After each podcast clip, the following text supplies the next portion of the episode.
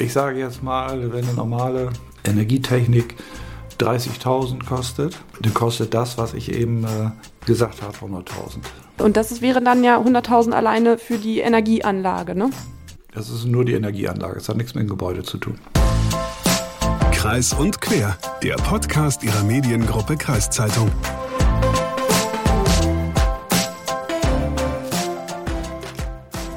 Ich weiß ja nicht, wie es dir so ging mit den Energiepreisen, aber ich fand das gerade im letzten Jahr schon ziemlich krass, dass die Energiepreise wirklich so sehr angestiegen sind. Ja, ich glaube, das haben wir alle gemerkt und es wurde alles teurer und der eine oder auch die andere, die hatten und haben noch bestimmt Schwierigkeiten mit diesen Preissteigerungen über die Runden zu kommen. Oh ja, und aus diesem Grund suchen viele Hauseigentümerinnen und Hauseigentümer Möglichkeiten, ihr Haus unabhängig vom Energieversorgungsnetz zu machen. Sprich, das Haus produziert Strom und Wärme selbst. Mal eine kurze Abfrage an dich. Wenn du an energieautarkes Bauen denkst, was kommt dir da zuerst in den Sinn? Naja, die Wärmepumpen sind jetzt so allgemein im Gespräch und dann Solaranlagen auch noch. Also das sind die ersten Ideen, die ich habe, aber so viel Ahnung von dem Thema habe ich auch gar nicht. Ja, das sind auch, ich denke, das ist das, was die meisten als Idee zuerst haben, Solaranlagen und Wärmepumpen. Das war aber schon ganz richtig. Und es gibt auch noch viel mehr Möglichkeiten. Aber ist eine absolute Autarkie vom Energieversorgungsnetz, ist das heute überhaupt schon möglich? Wie sieht es aus mit den Kosten und auf was sollte ich dabei achten? All das ist Thema unserer aktuellen Folge. Und damit ein Hallo in die Runde. Ihr hört Kreis und Quer, ein Podcast der Mediengruppe Kreiszeitung. Ich bin Hagen Wolf. Und ich bin Leslie Schmidt. Um diese Fragen zu beantworten, die wir eben aufgeworfen haben, habe ich mit Ralf Borchers gesprochen. Er ist Diplom-Ingenieur und hat ein Ingenieurbüro für Hoch- und Ingenieurbau in Sieke. Wohnt er auch in der Ingenieurstraße? Ich glaube nein. Okay. Die Adresse kann ich jetzt hier nicht verraten, aber das tut er, glaube ich, nicht. 2020 hat er hier in Sieke ein besonderes Projekt begonnen, Norddeutschlands erstes energieautarkes Haus. Ich wollte von ihm wissen, wie weit das Projekt inzwischen ist. Norddeutschlands erstes energieautarkes Haus hier in Sieke. Wie ist der Stand des Projekts? 2020 ist es losgegangen? Ja, die, äh, wir haben wieder viel dabei gelernt bei dem Projekt. Letztendlich war das die Absicht, das energieautark zu machen, hat sich aber in der Praxis daher nicht umsetzen lassen, weil es einfach unbezahlbar war. Äh, und aufgrund dessen, weil dieses unbezahlbar ist, haben wir uns jetzt bin ich jetzt auch, gehe ich jetzt einen neuen Weg, und zwar den Weg der Bezahlbarkeit mit dem Weg dorthin in die Autarkie die 100%ige Autarkie. Wir fangen aber erstmal so an, dass wir eine, eine grundsätzliche oder grundlegende äh, Installation planen machen oder das Gebäude entsprechend ausstatten, dass es eben hochgedämmt ist. Und dann gehen wir Schritt für Schritt mit den Möglichkeiten, die sich technisch aktuell bezahlbar bieten, in die Richtung, die Autarkie weiter zu erhöhen. Das schaffen wir dadurch, dass wir die Energieanlagen separieren von der Immobilie und dann letztendlich in gesonderten Räumen äh, Nachrüstoptionen bereithalten, um dann später die äh, weiter in Richtung Energieautarkie mit regenerativen Energien äh, zu gelangen. Und diese Projekte, die sind die noch in der Planung oder haben Sie da auch schon was gebaut? Wir haben das noch nicht gebaut, wir haben es aber konkret in der Planung. Dazu gehört gerade ein Projekt mit zehn Reihenhäusern wobei jeweils die Endhäuser der Reihenhaus sind zwei Blöcke, also haben vier Wohnungen äh, installiert, um auch Raumgrößen, die sozial abgefedert oder auch für Menschen wie Mutter, Kind oder so geeignet sind, anbieten zu können. Die Reihenhäuser selber haben eine Größe äh, von ungefähr 100 bis 110 Quadratmeter und eine Option auf äh, Erweiterung im Spitzboden, sodass da auch familiengerecht Planungen möglich sind, Umsetzungen sind. Und die beiden Blöcke der Reihenhäuser sind eben äh, durch einen Zwischenbau äh, getrennt, äh, wo die Energiezentrale ist. Und da wird genau das gemacht, was ich eben schon beschrieben habe, äh, die äh, Vorbereitung auf äh, ja, en energieautark. Da sind wir ja auch schon ähm, bei dem Thema, ähm, weshalb wir hier zusammengekommen sind. Energieautarkes Bauen. Das klingt irgendwie so einfach. Irgendwie kann sich jeder auch was darunter vorstellen. Aber vielleicht können Sie noch mal sagen, was ist das eigentlich genau, energieautarkes Bauen? Energieautarkes Bauen ist, äh, wenn Sie unten äh, den Hausanschluss Strom nicht mehr brauchen. Das bedeutet, Sie müssen dann eine Technologie installieren, die gesichert Sie auch mit äh, Energie, also in diesem Fall reden wir ja nur erstmal von Strom und von Wärme möglicherweise, versorgen. Das bedeutet, dass sie hochkomplex und mit sehr viel Aufwand äh, Installationen gestalten müssen. Dazu gehört erstmal eine übergroße Photovoltaikanlage.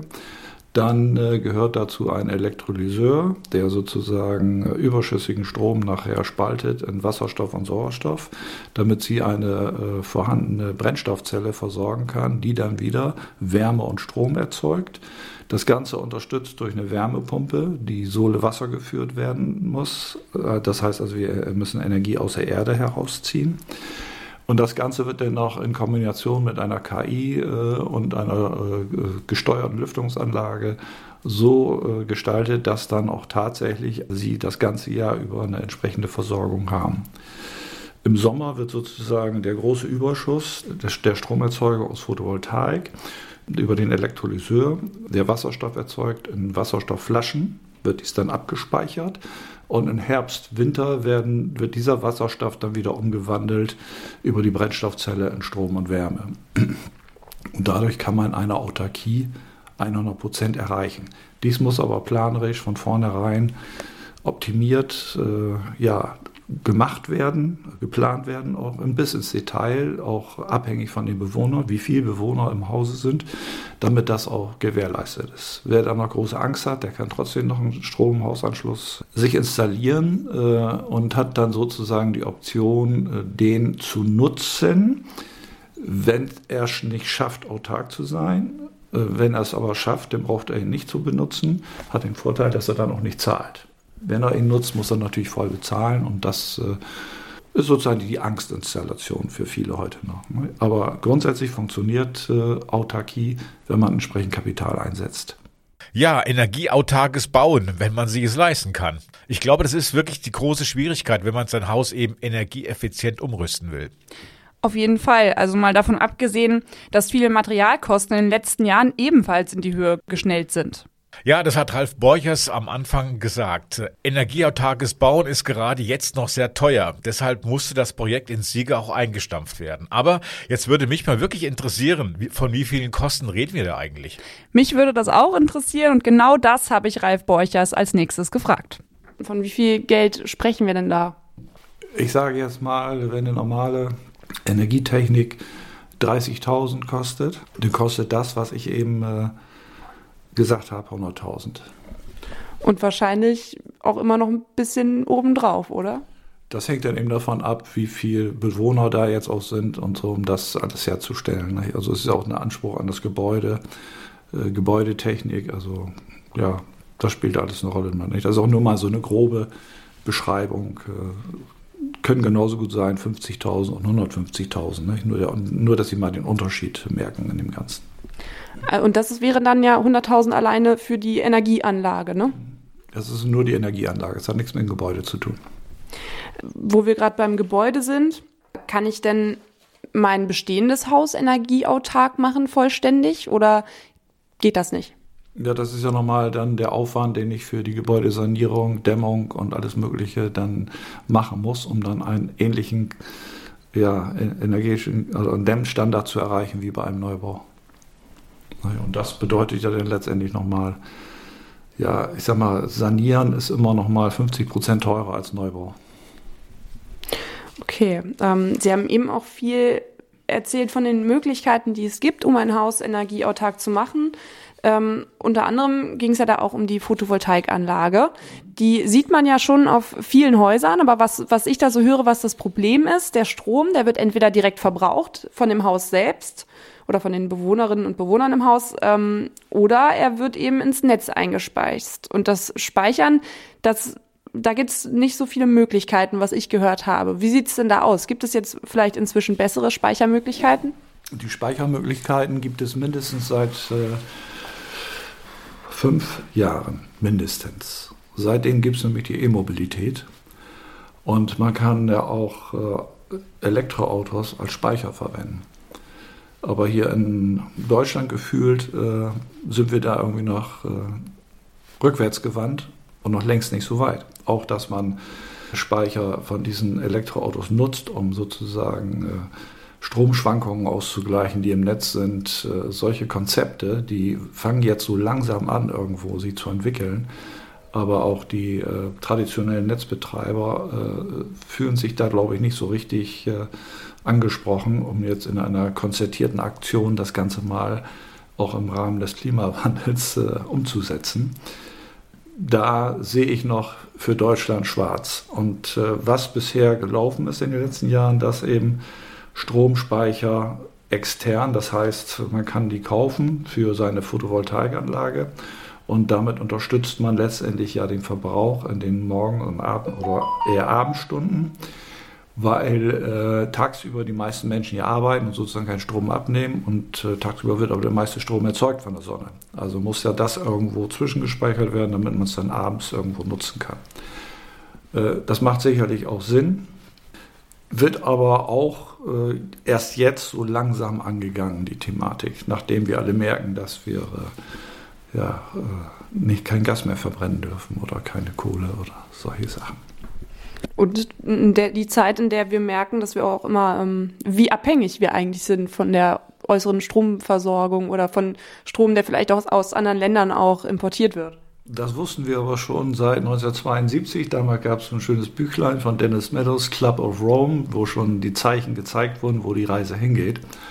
Und äh, wenn man sich diese Bücher nochmal wieder vornimmt, wird man feststellen, dass vor, das sind ja schon über 40 Jahre her, fast 50 Jahre schon, nicht? Äh, dass das, was sie damals aufgeschrieben hat, tatsächlich zutrifft. Also wir haben jetzt 50 Jahre verpennt.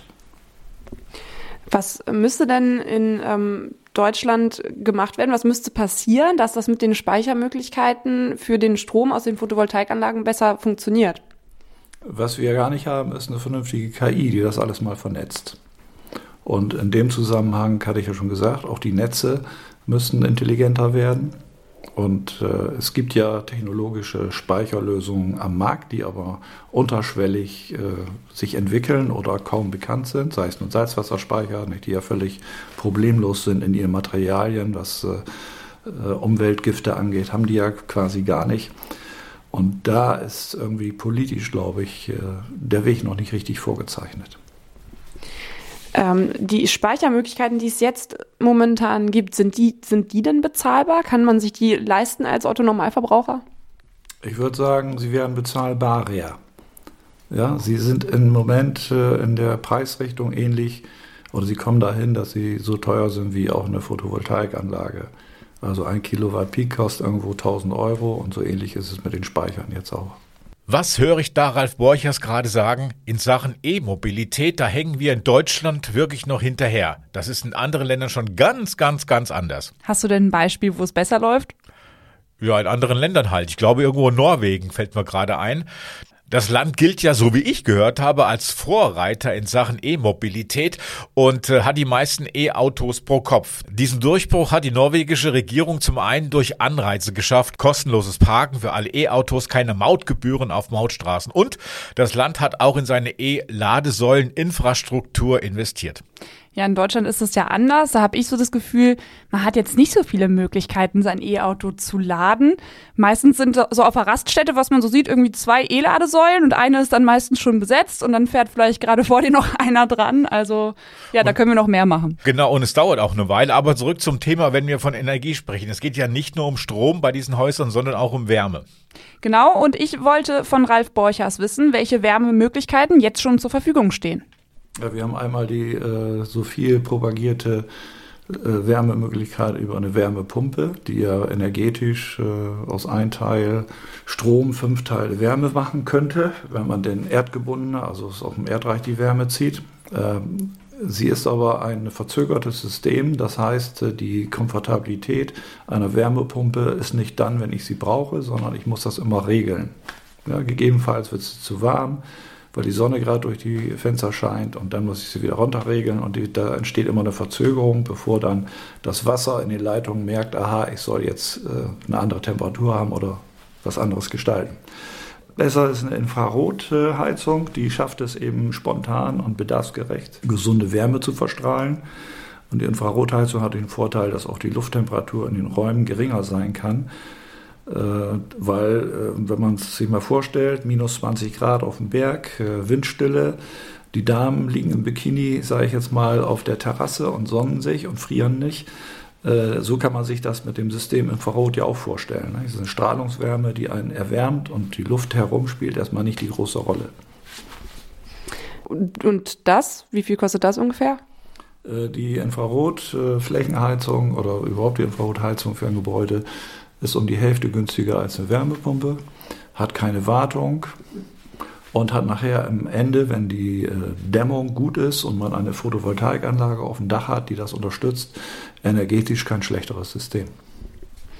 Okay, ähm, Wärmepumpe hat man auch schon mal gehört äh, bei dem ganzen ähm, sich unabhängig machen von der Energieversorgung. Was man aber auch viel hört, ist ein Brunnen, einen eigenen Brunnen im äh, Garten oder auf dem Grundstück. Ähm, wie sieht's denn mit den Brunnen aus? Sie haben gesagt, dafür braucht man ja erstmal eine Baugenehmigung. Wenn es um die Wasserversorgung geht, dann äh, äh, ist das nicht so einfach. Äh, für, wenn man selber Wasser irgendwo aus dem Erdreich holt, in der Regel muss man das beantragen und ob man da eine Genehmigung für bekommt, äh, hängt ja auch davon ab, wie überhaupt die wahrscheinlich die gesamte Grundwassersituation ist. Zurzeit ist es ja so, dass die Grundwasserspiegel sinken und wir Wasserknappheit haben. Ich bezweifle, dass jeder Private dann in der Lage sein wird, selbst Wasser zu ziehen. Also das wird schon zentral weiter über die Wasserversorgung allein aus Hygienegründen schon so gesteuert werden müssen. Ähm, Gibt es denn irgendwie noch andere Möglichkeiten, als im Brunnen sich mit Wasser zu versorgen? Oder ist man da noch sehr gebunden an die äh, zentrale Wasserversorgung? Ja, die einzige Möglichkeit, die es gibt, man sammelt Regenwasser. Denn das äh, kann man selber aufsammeln. Das, das kommt aus, aus dem Äther. Da kann uns keiner Vorschriften machen. Und was man selber damit macht, das ist dann eine Frage äh, im Privatbereich. Das ist, äh, trägt jeder sein eigenes Risiko. Ne? Man kann sicherlich das äh, auch so aufbereiten, dass es trinkbar ist. Ne? Ich meine, wenn ich mir überlege, was in Afrika für Wasser getrunken wird und die Menschen, die da leben, da, äh, was für einen Anspruch haben wir hier eigentlich? Ne? Wasser ist ja auch das, oder Leitungswasser ist ja, glaube ich, auch das stärkst, am stärksten kontrollierteste Lebensmittel in Deutschland, wenn ich das noch richtig im Ohr habe. Das ist richtig, wobei ich meine Zweifel habe, ob die äh, EU-Vorschriften im Einzelnen äh, überall ihre Erfüllung finden, wenn man die Qualitäten des Wassers äh, überprüft und äh, bescheinigt. Äh, und wenn ich dann höre, dass äh, man einen Mittelwert aus einem Gebiet nimmt, aber es da auch äh, um das als Maßstab setzt, äh, aber es da auch schlecht und gute Qualitäten gibt, dann konzentriere ich mich ja auf die schlechten Qualitäten. Da ist vielleicht das Wasser dann schon, äh, ja, was die Gesundheit angeht, nicht mehr so optimal. Also irgendwie klingt das alles sehr, sehr, sehr, sehr teuer. Ja, das ist es auch noch. Die Technologien, die werden ja auch immer günstiger inzwischen. Trotzdem ist es noch teuer. Und deswegen konzipieren Ingenieure wie Herr Borchers ja jetzt auch Lösungen, wo du beim Bau deines Hauses schon die Voraussetzungen dafür schaffst, dass es irgendwann mal energieautark wird. Genau, also man rüstet sein Haus Stück für Stück energieautark um. Das klingt jetzt so ein bisschen besser für den Geldbeutel, als wenn man alles auf einmal umrüsten muss. Ja, das denke ich auch. Natürlich bezahlt man so oder so dann viel Geld dafür, aber dann wenigstens Stück für Stück. Worüber ich mit Ralf Borchers aber auch noch gesprochen habe, ist der soziale Aspekt beim Bauen.